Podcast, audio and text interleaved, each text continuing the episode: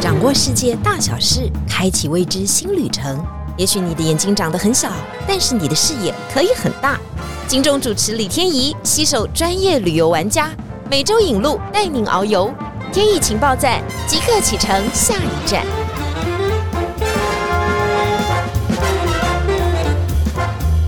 天意情报站，你说赞不赞？欢迎大家来到节目现场。上一次讲到西班牙的时候，大家说真的很有趣，但是天意怎么最重要的西班牙吃的没有讲到呢？我说是什么？是什么呢？原来是伊比利猪。因为在台北的西班牙餐厅啊，真的很爱卖伊比利猪，但是为什么我们没有讲到呢？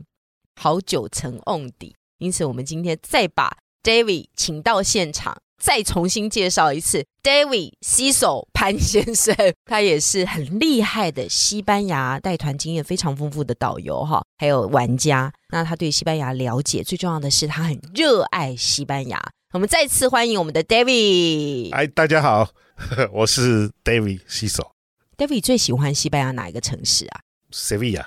Sevilla。对，塞维亚。为什么？为什么？第一个，它既古典又有历史风情，那又有很多艺术风格的。那你可不可以讲一个塞维亚必去之景点？塞维亚必去景点有一个瓜达几维河的黄金塔。嗯，那据说它附近的餐厅呢？非常有当时西班牙皇室留下来的一些风格吧，风格小点。哦，啊，第二个是它历史上呢是哥伦布他从美洲回来的时候，他的船队啊运了很多黄金都要经过这里，所以据说，所以你是想去看看到底有没有黄金吗？结果你有发现了什么吗？没有没有，据说那个黄金是带有诅咒的。哦，所以那些船队从南美洲或者是中美洲运黄金经过这条河的时候呢，它有一些图腾的黄金呢，都要熔成金箔贴在这个塔上面。哦，这个塔是闪闪发光的，是是没有错的。但是这些金子是不是真的来自那些会诅咒的金条？不知道，不知道。但是他们据说上面有一些印加图腾，或者是古印第安人留下来的一些图案。在经过这个塔的时候，有特别图腾黄金都被收集起来熔掉，不知道会不会有一种召唤的魔力？来呀，来呀，你要来这里呀！那种玄妙的传说，也许是。好了，我们下一次一定要去这个 David 所讲的塞维亚的这个地方去看一下。传说这个黄金塔下面呢有一个金库。可是从来没有人发现过。你讲越来越多的秘密，你是不是晚上有去偷挖？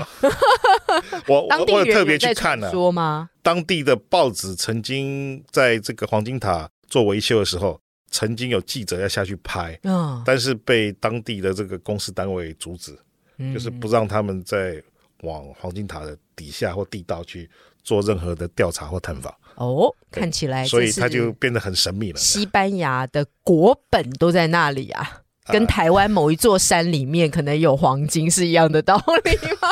是是。哎，我们又讲偏了。是。刚刚特别讲到啊，有一些古迹留存到现场嘛，后留存到当地，可能是想它是不是有一些特殊的存在。是。因此呢，有一些在山间的旧的村落啊，现在都已经人去楼空了。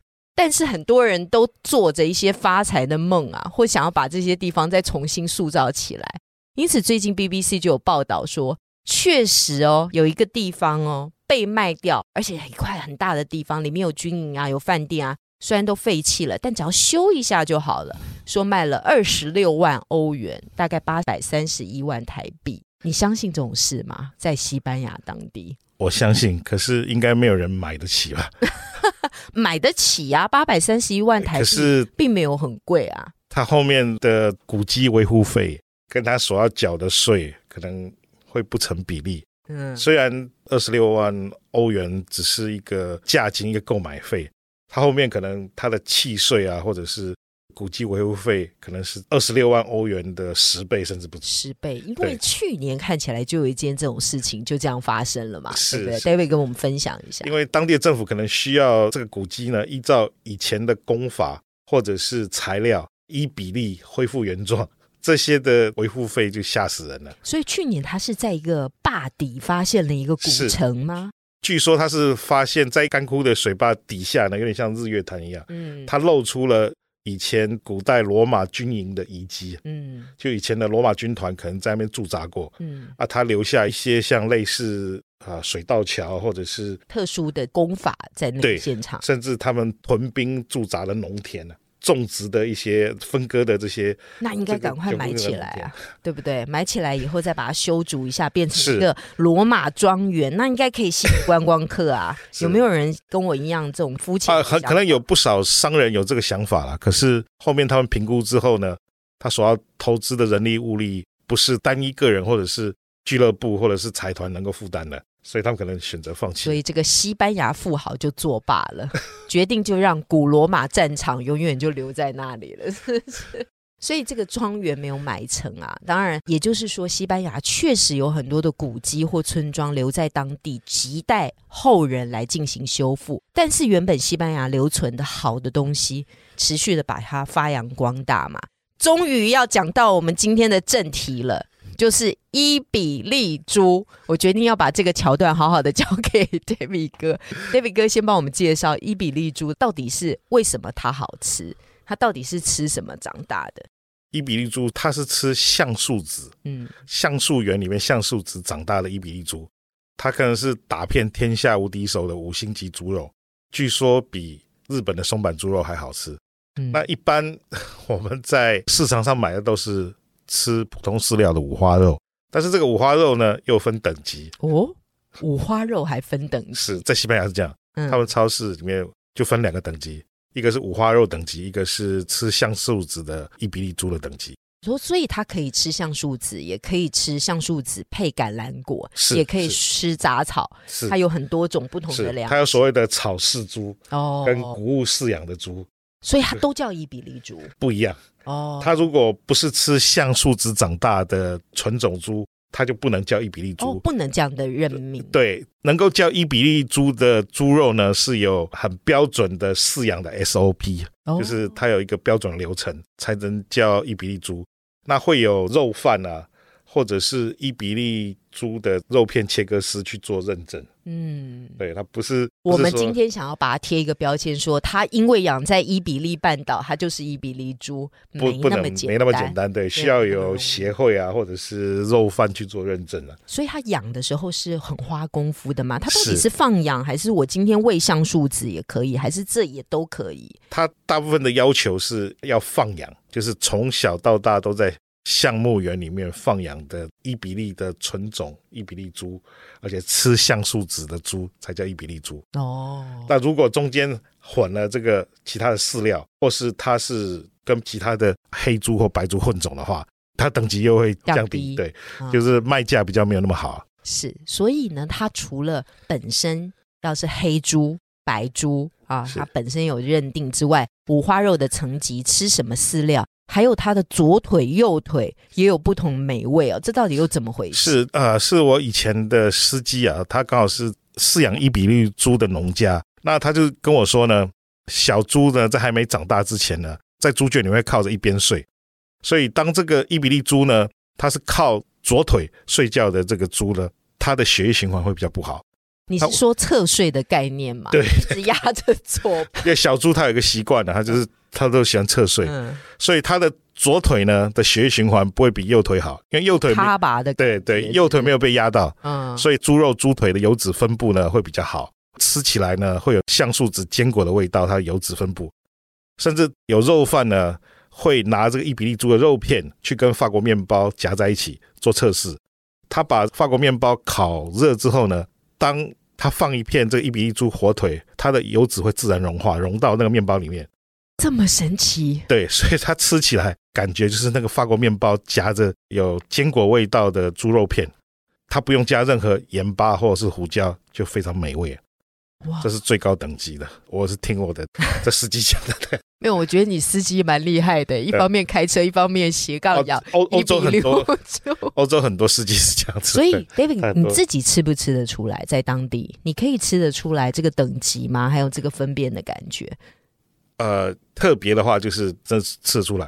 伊比利猪的那个香味是真的很特别的哦，它又跟橄榄油那个味道又不一样。橄榄油你放久了会有油耗味，油耗味，但是伊比利的猪肉完全没有油耗味。那你有在台北吃过吗？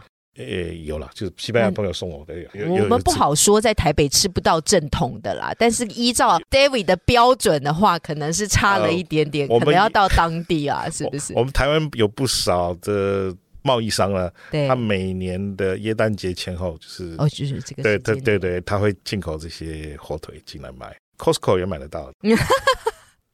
好了，我们还是希望大家到这个现场去吃这个正统，因为养伊比利猪真的有非常非常多的学问啊，要在那个中间品尝到香气。那我们对于伊比利猪的烹调，还是用生火腿的饮食方式是比较好的嘛？你有看过其他的烹调方式吗？在当地，在塞维亚，它有那个什么炖猪的，对，炖猪肉，对。但我相信应该不是伊比利猪吧？高档的伊比利猪这样吃太可惜了。我是有听过，没有吃过。好了，下一次 David 哥去到现场的时候，再好好的来炖猪腿啊，炖猪腿啊，炖猪腿哈。所以，但是伊比利猪已经变成了他们很重要的高经济价值的作物啊。每一年出口的当然也非常非常的大众哈。他们非常非常重视动物哈。刚刚特别讲到了是猪，他们对猪。是很人道的，但是他们对牛好像就不是这么回事哎。嗯，因为这个斗牛的运动啊，我们到那个西班牙的时候，总是想说，我们来看一场斗牛。我先问，斗牛这件事现在还存在吗？存在。我今天想要到现场，我要去预约买门票，我就可以看到斗。在马德里是的，但是在自从二零一二年之后呢，在巴塞隆纳就禁止斗牛这个运动啊，他认为太残忍、太血腥了。因为你知道，早期他们会有这个斗牛运动，是因为可能国王登基啊，嗯，或太子出生啊，或是军队凯旋归来呢，他们的一个助兴仪式，拿这个长枪去戳这个牛，去斗牛助兴。最有名的是十八世纪的时候，有个个查理一世吧，嗯，他为了庆祝他儿子菲利普一世出生了，所以他就当街 拿长枪刺死牛，哈，成为他们一个庆祝啊，或者是助兴的运动。二零一三年之后呢，这个运动在西班牙地区呢，尤其是巴斯克，就是毕尔包附近呢，当地的居民就投票反对在举办这种斗牛活动。可是，在马德里保守的皇家地区啊，就是有一个足球队叫做皇家马德里队，他所在那个地区呢，他还是有保留这种斗牛的运动。所以，我们一般的观光客如果到达现场，是看得到这样的在马德里是是吗？是的，是可以的，是的。但是你看过吗？我看过。那你觉得残忍吗？还好。所以你觉得我们是可以去看的吧？是啊，是啊，是可以。在隆达有个山城呢，介于安达卢西亚南部，在塞维亚跟马拉嘎之间有一个城市叫山城，叫隆达。那边也是还有在举办这个斗牛活动。所以，我们有的时候会觉得这件事情到底是不是真的残忍，还是他只是要把这个传统的民俗的想法继续的流传下来？是你好像很难用当时的价值观去判断。是因为可能西班牙伊比利半岛受法国保护动物、保护自然界的任何生物的那种动物保护的运动的影响。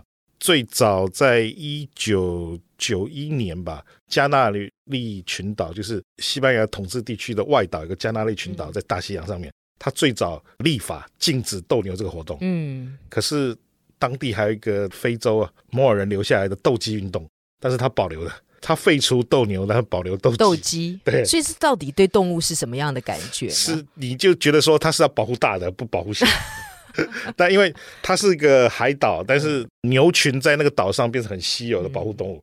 可是，在伊比利半岛，真正的算是大陆地区啊，就是西班牙大陆地区，嗯，有一些城市还是主张这个斗牛是要让它合法，因为它是一连串的产业。我只是想问说哈，比方说我们到马德里去看到这种斗牛的活动啊，大部分还是观光客吧？一般的居民应该是很少去看这样的，它这等于其实是一个秀了，对不对？是，但是应该还是有百分之六十的城市居民支持这样的运动，哦，因为他认为这个是一个西班牙的传统，也许也带来了某一些经济的收入，是对他们来讲，当然观光上面也是很好的一个助力。西班牙虽然是观光大国了，嗯，但是他一年的观光客也不过才五百万人，嗯，五百万人次。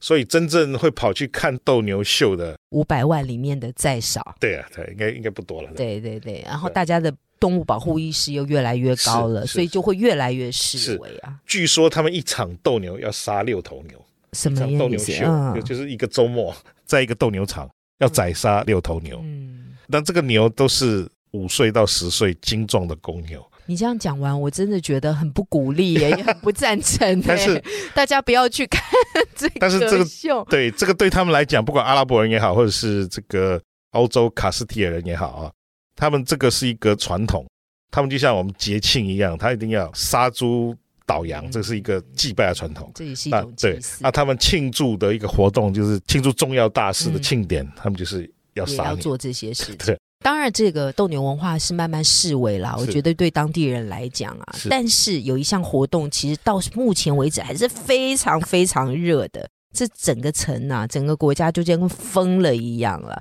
职业足球这个产业，应该讲足球这个产业，在西班牙占了非常非常高的比重嘛？是百分之八十以上。哎，David，跟我们形容一下他们对于足球的狂热好吗？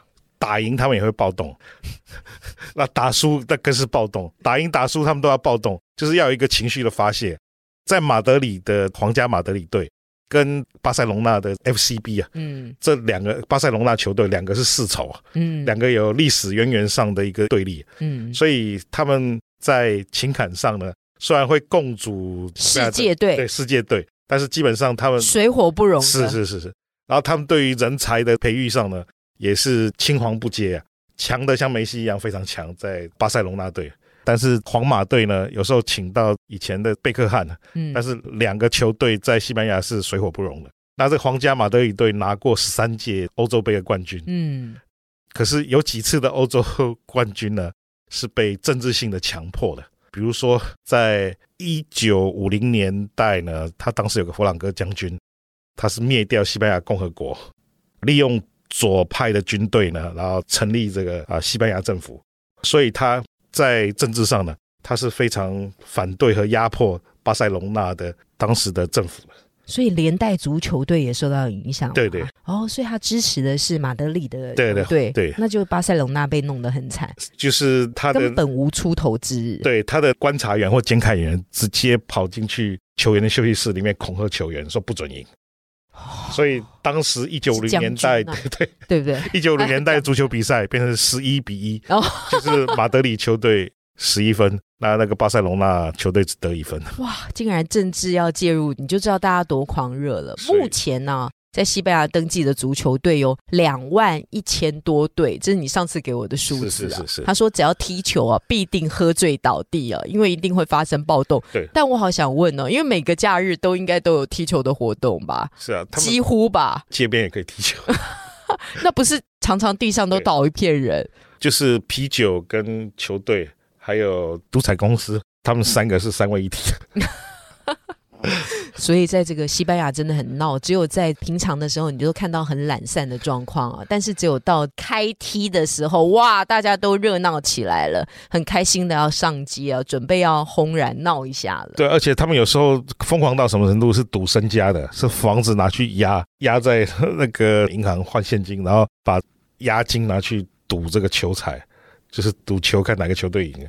这个是西班牙对足球的狂热，不知道哎，他们感觉就有活一天是一天的想法，还是他们真的也想要好好的来翻身呐？要来个大的，因为他们常常会做一些遥不可及的梦想嘛，觉得有一天会变成他们的大富翁。从他的一个文学作品上面，应该就可以看得出来吧？这个文学人物也非常有名嘛，堂吉诃德。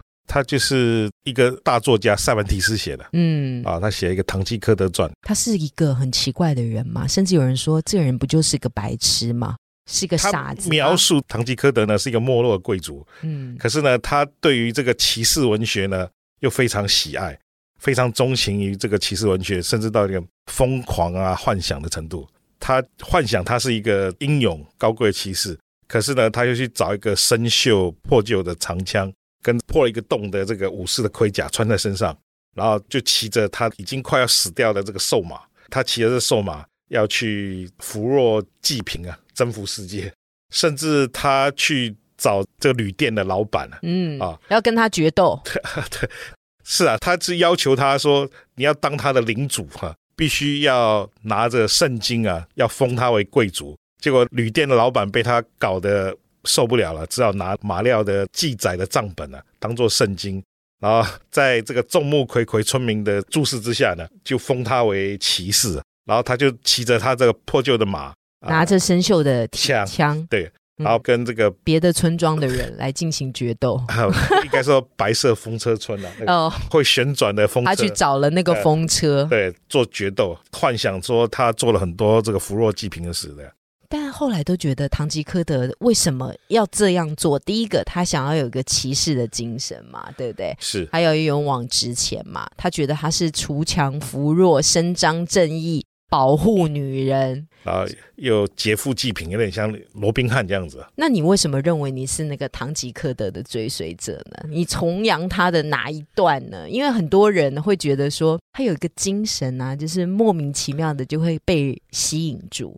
第一个是我觉得他的梦想呢，可能他自己内心也知道，明知不可为为之。嗯，后来他梦醒了，是因为他有个孙子嘛，忘记他的名字，被他的孙子一语点破，他说他才回到现实。可是他过去十几年都在过着一个幻想，一个浑浑噩噩的日子。他认为说他能够办得到那个小说里面的每一样故事情节，那变成是虽然好笑，可是故事情节又很符合现代或者是以前社会的一个状态。嗯，有时候人嘛，人没有梦想，就像行尸走肉一样。可是唐吉诃的幸福的是，他每天活在幻想里面，他还勇往直前，还努力去执行他的梦想。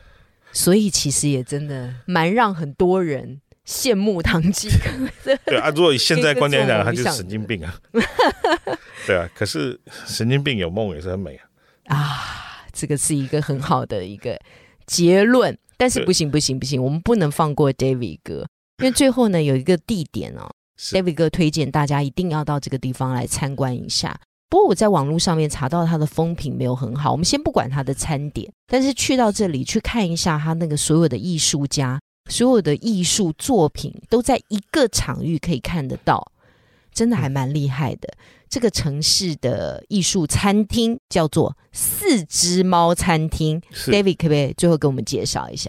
哦，这个四只猫餐厅是在巴塞隆纳加泰隆尼亚广场西北边的一个小巷子里面。这个餐厅呢，真正开设于一八九七年。嗯啊，它曾经经历过宾馆、酒吧、夜总会，对，跟餐厅，对，四个阶段。它的真正的经营者呢，是叫做卡萨斯，对，卡萨斯。嗯，他本身呢，他就是一个艺术家了，算是一个绘画家。嗯，那所以他把这边搞得像茶话会一样。嗯，就是让。加泰隆尼亚或巴塞隆那当地的这些艺术家呢，可以在这边聚会啊，这边讨论啊，或是讲述艺术理念、政治理念的地方。是，所以它是变成一个综合当时艺术精华上演的一个场域的一个场域。所以在里面可以看到什么呢？你可以看到在厕所可以看到米罗的绘画，画很多对。小鸟、太阳、星星，很有名的毕卡索。哦，毕卡索也有帮帮这家餐厅对。画菜单。哦，这间餐厅叫四只猫呢，是源自于啊，这个毕卡索在他菜单上面的几只猫啊，嗯，所以他叫做四只猫。哦，四只猫餐厅。啊，他的菜单上面的那些图腾啊，是毕卡索画的。毕卡索年轻的时候呢，还没去法国之前吧，他的个人的发表作品呢，也是在这个四只猫四只猫餐厅当中。对，但是我个人认为啦哈，这个餐厅的不负责评论。请请说，你个人认为，就是他把很多的铁剑啊放到瓷器，跟瓷器巧妙融合，那很多当时亚拉冈王国或卡斯提尔很重要的一个建筑元素放在餐厅里面，嗯，所以他可能是有一个艺术家，他叫多明克斯啊，嗯，他就是圣保罗医院在高地去世的那家医院，很多建筑作品，它融合了这个后现代主义跟阿拉伯元素。把很多瓷砖啊、几何艺术、玻璃啊放在同一个建筑物上的人，四只猫餐厅呢，它最重要的建筑元素也是这四样，就是铁件、瓷器、嗯、玻璃跟几何图形，它全部放在四只猫餐厅当中，然后又可以看到这么多大师的真迹，是不管是在发机前或者是成名之后，是是是东西都可以在这里找得到，是，所以我们去到这里的时候要。用心去体会大师的作品，是不管怎么样。听说现在也开放大家进去吃东西吗？还是也是能喝咖啡，因为它有分餐餐厅的部分跟咖啡厅的部分。对，它现在只开放咖啡厅。没关系，能够喝一杯咖啡，沉浸在大师的氛围当中，也是很开心的。我们今天刻意没有介绍很多的艺术作品啊，因为我相信大家对西班牙的艺术其实理解的应该也蛮多的，还有很多现代的画家、后现代主义的人呢。是，那我们从其他的方方面面来了解一下西班牙，尤其有趣的伊比利猪哦。下一次啊，我们一定要记得点右腿哦，右腿哦。那个厨师才觉得你是行家了。是，今天非常谢谢 David 来到现场啊，在跟我们描述精彩的西班牙。谢谢 David，谢谢谢谢天意情报站，天意无高站。谢谢谢谢 David，谢谢，拜拜。